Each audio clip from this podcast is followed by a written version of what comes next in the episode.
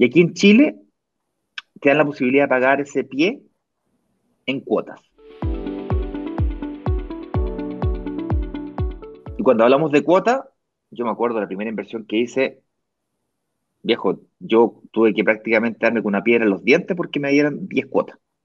Y, ojo, incluso aunque el departamento tuviera fecha de entrega dos años después, da exactamente lo mismo, da exactamente lo, mismo.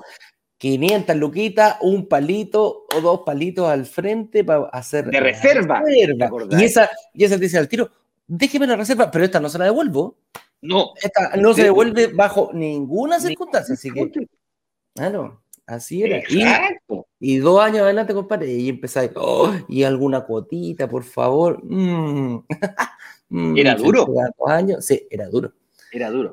y hoy día encontramos proyectos viejos que te ofrecen pagar el pie en 24 cuotas, eso es como el desde. Claro. 18 cuotas sin interés con tarjeta de créditos como el desde, o sea, todas tienen eso. Hoy día es normal encontrar eh, propiedades viejos 18 cuotas sin interés sin ningún problema. 24, y en algunos casos 36, 48. 60. Hemos visto 60 cuotas.